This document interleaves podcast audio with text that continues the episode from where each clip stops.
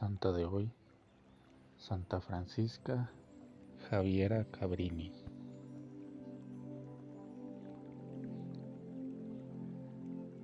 Fundadora y virgen en Chicago del estado de Illinois en los Estados Unidos de Norteamérica, Santa Francisca Javiera Cabrini fundó el Instituto de Misioneras del Santísimo Corazón de Jesús y con eximia caridad se dedicó al cuidado de los inmigrantes. Agustín Cabrini era un cultivador muy acomodado, cuyas tierras estaban situadas cerca de San Angelo Lodigiano, entre Pavía y Lodi. Su esposa Estela Oldini era milanesa. Tuvieron trece hijos, de los que la menor, nacida el 15 de julio de 1850, recibió en el bautismo los nombres de María Francisca, a los que más tarde habría de añadir Javier.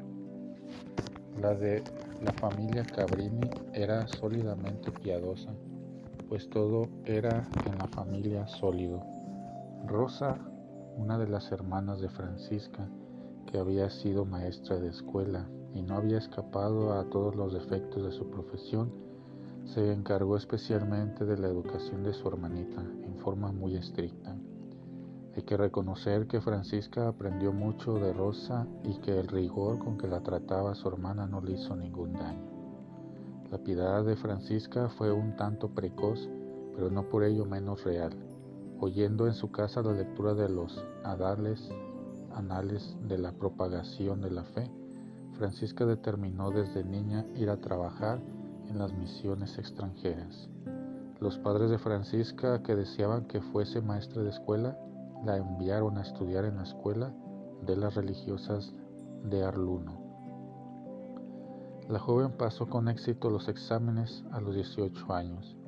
En 1870 tuvo la pena enorme de perder a sus padres.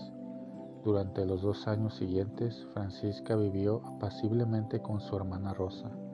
Su bondad sin pretensiones impresionaba a cuantos la conocían. Francisca quiso ingresar en la congregación en la que había hecho sus estudios, pero no fue admitida a causa de su mala salud. También otra congregación le negó la admisión por la misma razón. Pero don Serrati, el sacerdote en cuya escuela enseñaba Francisca, no olvidó las cualidades de la joven maestra. En 1874, don Serrati fue nombrado preboste de la colegiata de Codogno en su nueva parroquia había un pequeño orfanato llamado la Casa de la Provincia, cuyo estado dejaba mucho que desear. La fundadora, que se llamaba Antonia Tondini, y otras dos mujeres se encargaban de la administración, pero lo hacían muy mal. El obispo de Lodi y Monseñor Serrati invitaron a Francisca a ir a ayudar en esa institución y a fundar allí una congregación religiosa. La joven aceptó, no sin gran repugnancia. Así comenzó Francisca lo que una religiosa benedicta califica de noviciado muy especial, en comparación del cual un noviciado de convento habría sido un juego de niños. Aunque Antonia Tondini había aceptado que Francisca trabaje en el orfanato, se dedicó a obstaculizar su trabajo en vez de ayudarla. Pero Francisca no se desalentó, consiguió algunas compañeras y en 1877 hizo los primeros votos con siete de ellas. Al mismo tiempo el obispo la nombró superiora. Ello no hizo sino empeorar las cosas. La conducta de la hermana Tondini, quien probablemente estaba un tanto enferma de la cabeza, se convirtió en un escándalo público. Francisca Cabrini y sus fieles colaboradoras lucharon tres años más para sostener la obra de la Casa de la Providencia, en espera de tiempos mejores, pero finalmente el obispo renunció al proyecto y cerró el orfanato, después de decir a Francisca, ustedes desean ser misionera, pues bien, ha llegado el momento de que lo sean. Yo conozco, yo no conozco ningún instituto misional femenino. Fúndenlo ustedes mismas. Francisca salió decidida a seguir sencillamente ese consejo. En Codogno había un antiguo convento franciscano vacío y olvidado. A él se trasladó la madre Cabrini con sus siete fieles compañeras. En cuanto la comunidad quedó establecida, la santa se dedicó a redactar las reglas.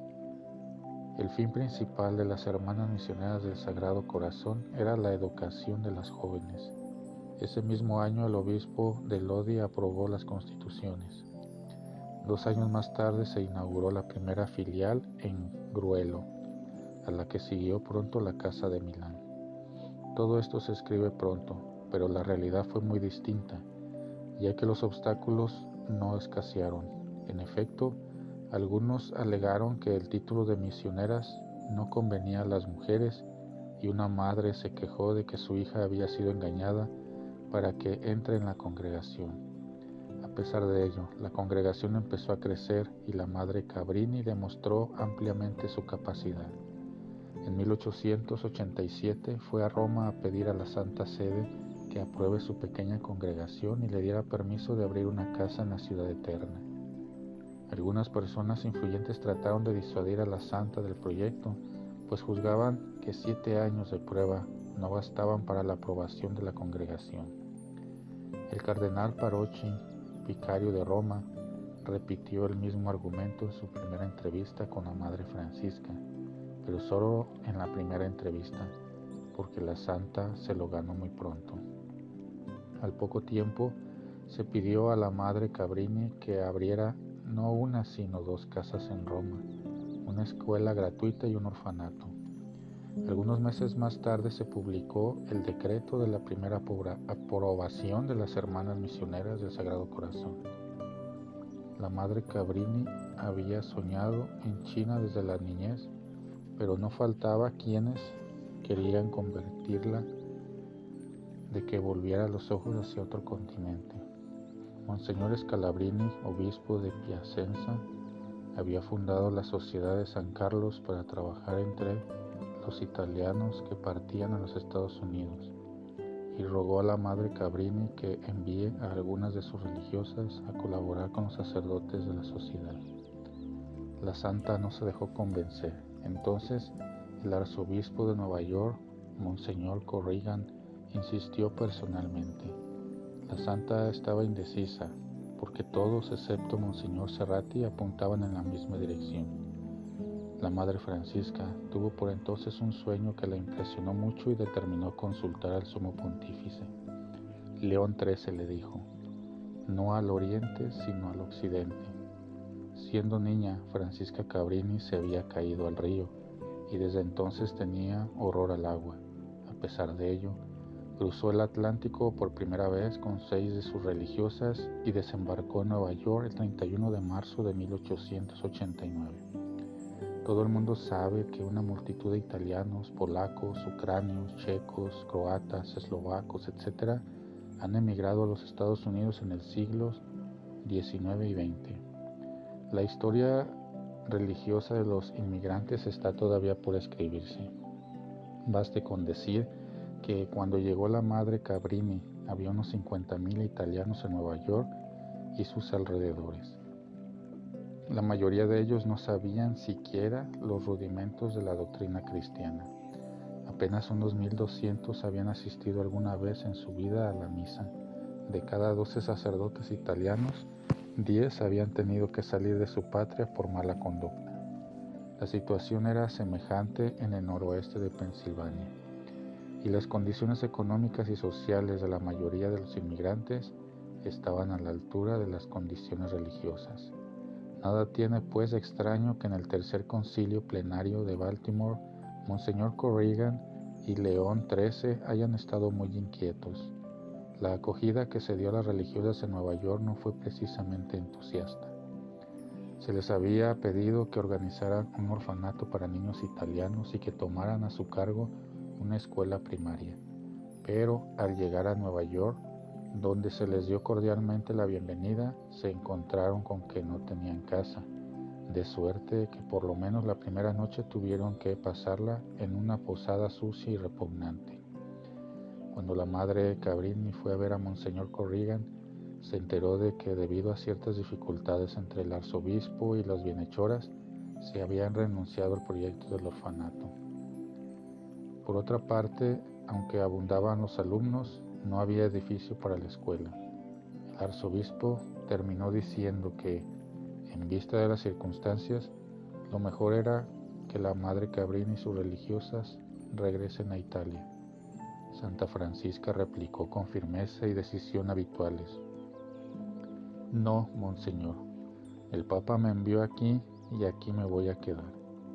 El arzobispo quedó impresionado al ver la firmeza de aquella pequeña lombarda y el apoyo que le prestaba en Roma. Por lo demás, hay que confesar que Corrigan era un hombre que cambiaba fácilmente de idea. Así pues, no se opuso a que las religiosas se queden en Nueva York y consiguió que por el momento se alojen con las hermanas de la caridad. A las pocas semanas, Santa Francisca había ya hecho buenas migas con la condesa Cesnola, bienhechora del orfanato proyectado. La había reconciliado con Monseñor Correa, había conseguido una casa para sus religiosas y había inaugurado un pequeño orfanato. En julio de 1889 fue a ver una visita a Italia y llevó consigo a las dos primeras religiosas italoamericanas de su congregación. Nueve meses después, regresó a los Estados Unidos con más religiosas para tomar posesión de la casa de West Park sobre el río Hudson, que hasta entonces había pertenecido a los jesuitas. La santa trasladó allí el orfanato, que ya había sido había crecido mucho y estableció allí mismo la casa madre y el noviciado de los Estados Unidos. La congregación prosperaba, tanto entre los inmigrantes de los Estados Unidos como en Italia. Al poco tiempo, la madre Cabrini hizo un, penoso viaje a Managua de Nicaragua, Nicaragua, a pesar de que las circunstancias eran muy difíciles y aún peligrosas. Aceptó la dirección de un orfanato y abrió un internado. En el viaje de vuelta pasó por Nueva Orleans, como se lo había pedido el santo arzobispo de la ciudad, Francisco Hansens. Los italianos de Nueva Orleans, que procedían en gran parte del sur de Italia y de Sicilia, vivían en condiciones especialmente amargas. Había entre ellos algunos criminales indeseables y poco antes una chusma enfurecida de americanos no menos criminal había linchado a once de ellos. El resultado de la visita de Santa Francisca fue que fundó una casa en Nueva Orleans. No hace falta demostrar que Francisca Cabrini fue una mujer extraordinaria, pues sus obras hablan por ella, como había sucedido a la beata filipina Duchesne. Santa Francisca aprendió el inglés con dificultad y conservó siempre el acento extranjero muy marcado pero ello no le impidió tener gran éxito en el trato con gentes de todas clases. En particular, aquellos con quienes tuvo que tratar asuntos financieros, que fueron muchos y de mucha importancia, la admiraban enormemente. El único punto en el que falló el tacto de la madre Cabrini fue en las relaciones con los cristianos no católicos. Ello se debió a que entró por primera vez en contacto con ellos en los Estados Unidos, de suerte que pasó largo tiempo antes de que reconocieran su buena fe y aprecien su vida ejemplar. Los comentarios desagradables que hizo la santa sobre este punto se explican por su ignorancia, que era la raíz de su incomprensión.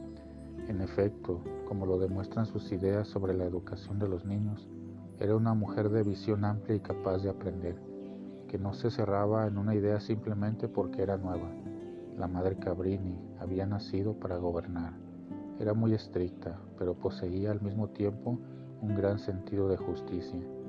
En ciertas ocasiones era tal vez demasiado estricta y no caía en la cuenta de las consecuencias de su inflexibilidad. Por ejemplo, no parece que haya favorecido la causa de la moral cristiana negándose a recibir a los hijos ilegítimos en su escuela gratuita. Tal actitud no hacía más que castigar a los inocentes pero el amor gobernaba todos los actos de la santa, de suerte que su inflexibilidad no le impedía amar y ser muy amada. A este propósito solía decir a sus religiosas, ámense unos a otras, sacrifíquense constantemente y de buen grado por sus hermanas, sean bondadosas, no sean duras ni bruscas, no abriguen resentimientos, sean mansas y pacíficas. En 1892, año del cuarto centenario del descubrimiento del Nuevo Mundo, la santa fundó en Nueva York una de sus obras más conocidas, el Columbus Hospital. En realidad, dicha obra había sido emprendida poco antes por la Sociedad de San Carlos. Desgraciadamente, la cesión del hospital a las misioneras del Sagrado Corazón, que no fue fácil, creó ciertos resentimientos contra la Madre Francisca. La santa hizo poco después un viaje a Italia, donde asistió a la inauguración de una casa de vacaciones cerca de Roma y de una casa de estudiantes en Génova. Enseguida fue a Costa Rica, Panamá, Chile, Brasil y Buenos Aires. Naturalmente, en 1895 ese viaje era mucho más difícil que en la actualidad, pero la madre Cabrini gozaba enormemente con los paisajes y ello le aligeró un tanto las molestias del viaje. En Buenos Aires inauguró una escuela secundaria para jovencitas. Como algunas personas le advirtieron que la empresa era muy difícil y pesada, la santa respondió, ¿quién la va a llevar a cabo? Nosotras o Dios. Después de otro viaje a Italia, donde tuvo que encargarse de un largo proceso en los tribunales eclesiásticos y hacer frente a la turba en Milán, fue a Francia e hizo allí su primera fundación europea fuera de Italia. En el verano de 1898 estuvo en Inglaterra. El obispo de Sudmore, Monseñor Burne, que fue más tarde cardenal y había conocido en Codogno, a la Madre Francisca le pidió que funde en su diócesis una casa de su congregación, pero el proyecto no se llevó a cabo por entonces. La santa desplegó la misma actividad en los doce años siguientes. Si hubiera que nombrar a un santo patrono de los viajeros, más reciente y menos nebuloso que San Cristóbal, la Madre Cabrini encabezaría ciertamente la lista de candidatos. Su amor por todos los hijos de Dios la llevó de un sitio a otro del hemisferio occidental, de Río de Janeiro a Roma, de Sydenham en Seattle. Las constituciones de las Hermanas Misioneras del Sagrado Corazón fueron finalmente aprobadas en 1907. Para entonces la congregación, que había comenzado en 1880 con ocho religiosas, tenía ya más de mil y se hallaba establecida en ocho países. Santa Francisca había hecho más de 50 fundaciones, entre las que se contaban escuelas gratuitas, escuelas secundarias, hospitales y otras instituciones. Las religiosas no se limitaban en los Estados Unidos a trabajar entre los inmigrantes italianos. En efecto, el día del jubileo de la congregación, los presos de Sing Sing enviaron a la santa una conmovedora carta de gratitud. Entre las grandes fundaciones nos limitaremos a mencionar dos, el Columbus Hospital de Chicago y la Escuela de Brooklyn 1902, que actualmente se halla en honor OAC. Es imposible hablar aquí de todas las pruebas y dificultades, tales como la oposición del obispo de Vitoria. La reina María Cristina había llamado a España a Santa Francisca y la oposición de ciertos partidos en Chicago, Seattle y Nueva Orleans. En esta última ciudad las hijas de Santa Francisca pagaron el mal con el bien, ya que se condujeron en forma heroica en la epidemia de fiebre amarilla de 1905. En 1911, la salud de la fundadora comenzó a decaer. Tenía entonces 61 años y estaba físicamente agotada pero todavía pudo trabajar seis años más. El fin llegó súbitamente. La madre Francisca Javier Cabrini murió absolutamente sola en el convento de Chicago el 22 de diciembre de 1917. Fue canonizada en 1946. Su cuerpo se halla en la capilla de la Cabrini Memorial School de Fort Washington en el estado de Nueva York sin duda que antes de Santa Francisca hubo otros santos en los Estados Unidos y los seguirá habiendo en el futuro, pero ella fue la primera ciudadana americana cuya santidad fue públicamente reconocida por la Iglesia mediante la canonización. Francisca Javier Cabrini es una gloria de los Estados Unidos, de Italia, de la Iglesia y de toda la humanidad. Nadie que no fuera un santo como ella hubiera podido hacer lo que ella hizo y en la forma en que lo hizo. Fuente Vida de los Santos de A. Butler, Herbert Turson,